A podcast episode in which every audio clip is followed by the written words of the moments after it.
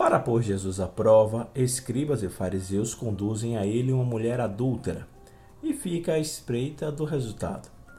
A lei do Antigo Testamento prescrevia que o adultério fosse punido com apedrejamento. Jesus não se preocupa com respostas, pois sabe que se trata de uma armadilha. Como insistissem, o Mestre os provoca. Se alguém não tiver pecado, atire pedras. Logo em seguida, os acusadores vão embora e a mulher encontra-se diante de Jesus em pé, absolvida, redimida e dignificada. Fica a inquietação para nós: onde estava o adúltero? Todos somos pecadores e não raro os que condenam são piores do que os condenados. Portanto, todos temos necessidade de conversão. Jesus não condena baseado em moralismo, mas perdoa, convidando à conversão. Tanto a mulher quanto os acusadores necessitam do perdão de Deus. Esse perdão exige conversão. No tempo da Quaresma, o tema da conversão se impõe.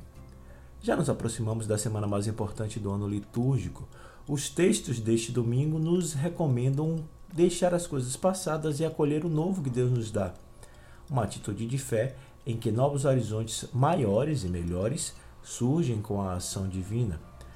A primeira leitura fala da libertação ocorrida no passado e mostra que Deus está para realizar algo melhor, superior ao que se recorda com o tempo glorioso de Israel. Paulo reflete, na segunda leitura, a respeito da própria experiência de considerar a vida de perseguidor da igreja como um nada diante da meta da ressurreição que ele persegue. No Evangelho, lemos a cena da adúltera perdoada por Jesus, uma história de vida ressurgida na misericórdia oferecida por ele a partir daquele encontro. Portanto, celebremos a novidade de Deus em nossa vida e em nosso meio. Já é tempo de contemplar de novas maneiras o que temos visto com frequência. Deixemos-nos surpreender com o que desponta no mistério deste domingo. Hoje é 3 de abril e este é o podcast Santo do Dia, um podcast que conta as histórias e obras de alguns santos da Igreja Católica e aos domingos, como hoje, fazemos a reflexão do Evangelho do Dia. Presente nos principais aplicativos de podcast, você pode sim assinar nestes tocadores e ser notificado sempre que houver novos episódios. O nosso perfil no Instagram é o arroba podcast Santo do Dia.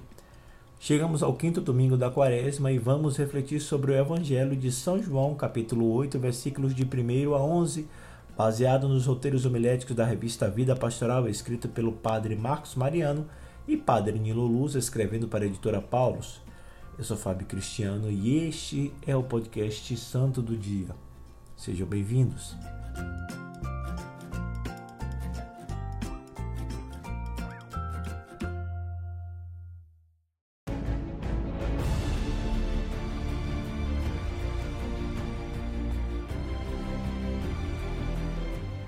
Leitura do Evangelho de Nosso Senhor Jesus Cristo segundo São João. Naquele tempo, Jesus foi para o Monte das Oliveiras. De madrugada, voltou de novo ao templo. Todo o povo se reuniu em volta dele. Sentando-se, começou a ensiná-los. Entretanto, os mestres da lei e os fariseus trouxeram uma mulher surpreendida em adultério. Colocando-a no meio deles, disseram a Jesus: Mestre, esta mulher foi surpreendida em flagrante adultério. Moisés na lei mandou apedrejar tais mulheres. Que dizes tu? Perguntavam isso para experimentar Jesus e para terem motivo de o acusar. Mas Jesus, inclinando-se, começou a escrever com o dedo no chão. Como persistissem em interrogá-lo, Jesus ergueu-se e disse: Quem dentre vós não tiver pecado, seja o primeiro a atirar-lhe uma pedra e, tornando a inclinar-se, continuou a escrever no chão.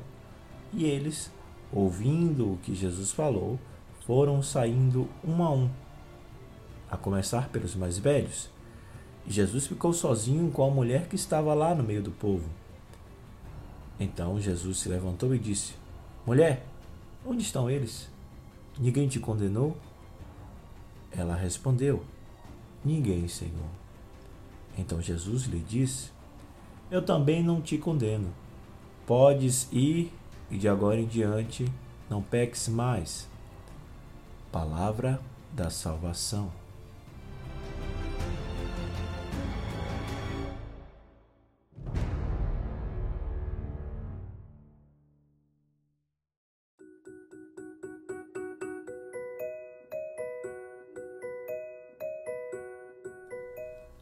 A cena do evangelho deste domingo foi inicialmente transmitida fora do evangelho de João e mais tarde integrada nele.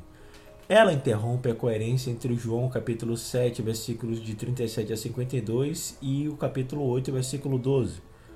A mensagem corresponde mais ao gosto de Lucas do que a João, mas encontra certa coerência com a teologia do quarto evangelho. O lugar de ocorrência do episódio é o templo, onde o povo se reunia ao redor de Jesus para aprender seus ensinamentos. Ele passar a noite no Monte das Oliveiras, lugar de encontro com Deus na oração e de discernimento. Então, os escribas e os fariseus trazem uma mulher apanhada em adultério e colocam-na no meio deles. Ela se torna o centro das atenções e gera uma expectativa pela atitude do mestre. O que haveria de fazer? Os religiosos judaicos, escribas e fariseus anunciam a acusação contra a mulher ela foi flagrada cometendo adultério e Moisés, na lei, ordena apedrejar tais mulheres. Caso você queira conferir, pode dar uma olhada em Levíticos, capítulo 20, versículo 10 e também Deuteronômio, capítulo 22, versículos de 22 a 24. A referência à lei é usada como forma de julgamento e condenação da mulher. Por isso, provocam Jesus querendo que ele declare algo. Era uma armadilha para terem motivos para se opor a ele e levá-lo à prisão.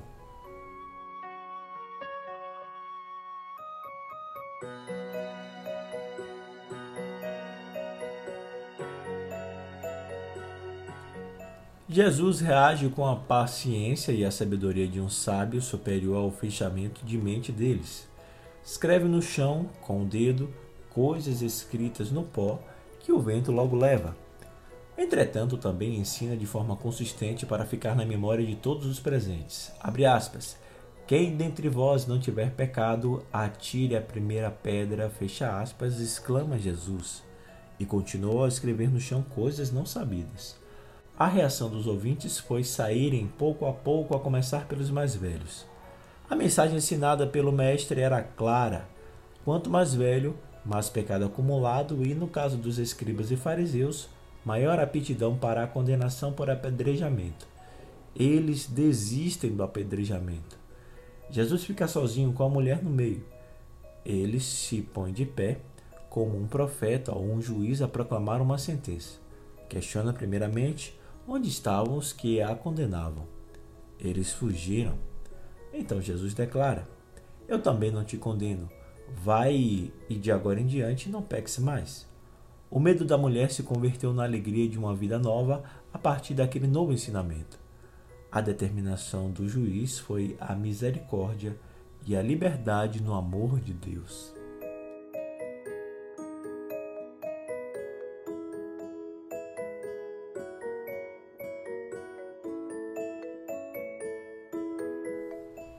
Há um contraste no gesto de Jesus e os daqueles escribas e fariseus.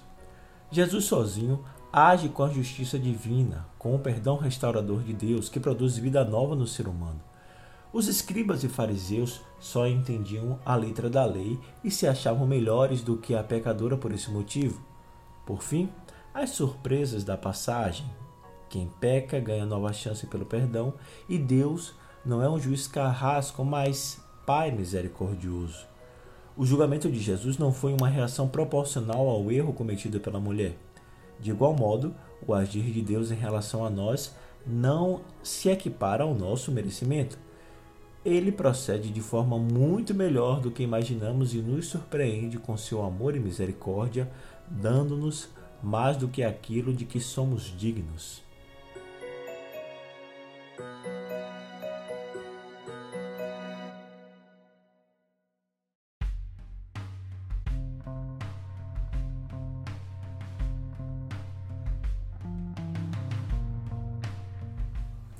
Jesus se mostra profundamente humano e misericordioso com as pessoas condenadas, as quais, com alguma frequência, são vítimas de preconceitos e injustiças. A primeira preocupação sua é recuperar, mediante o perdão, a pessoa considerada pecadora. Sua atitude está acima da letra da lei, muitas vezes manipulada por interesses pessoais. Os seres humanos facilmente condenam, ao passo que Deus propõe perdão e mudança de vida.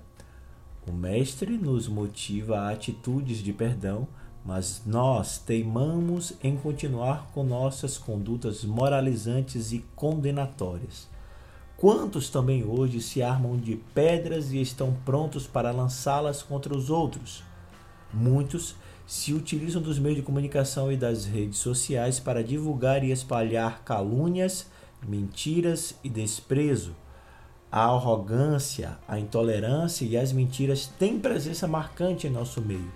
Elas orientam os preconceitos, o dogmatismo e o moralismo. A quaresma, por sua vez, adverte: chegou a hora de mudar.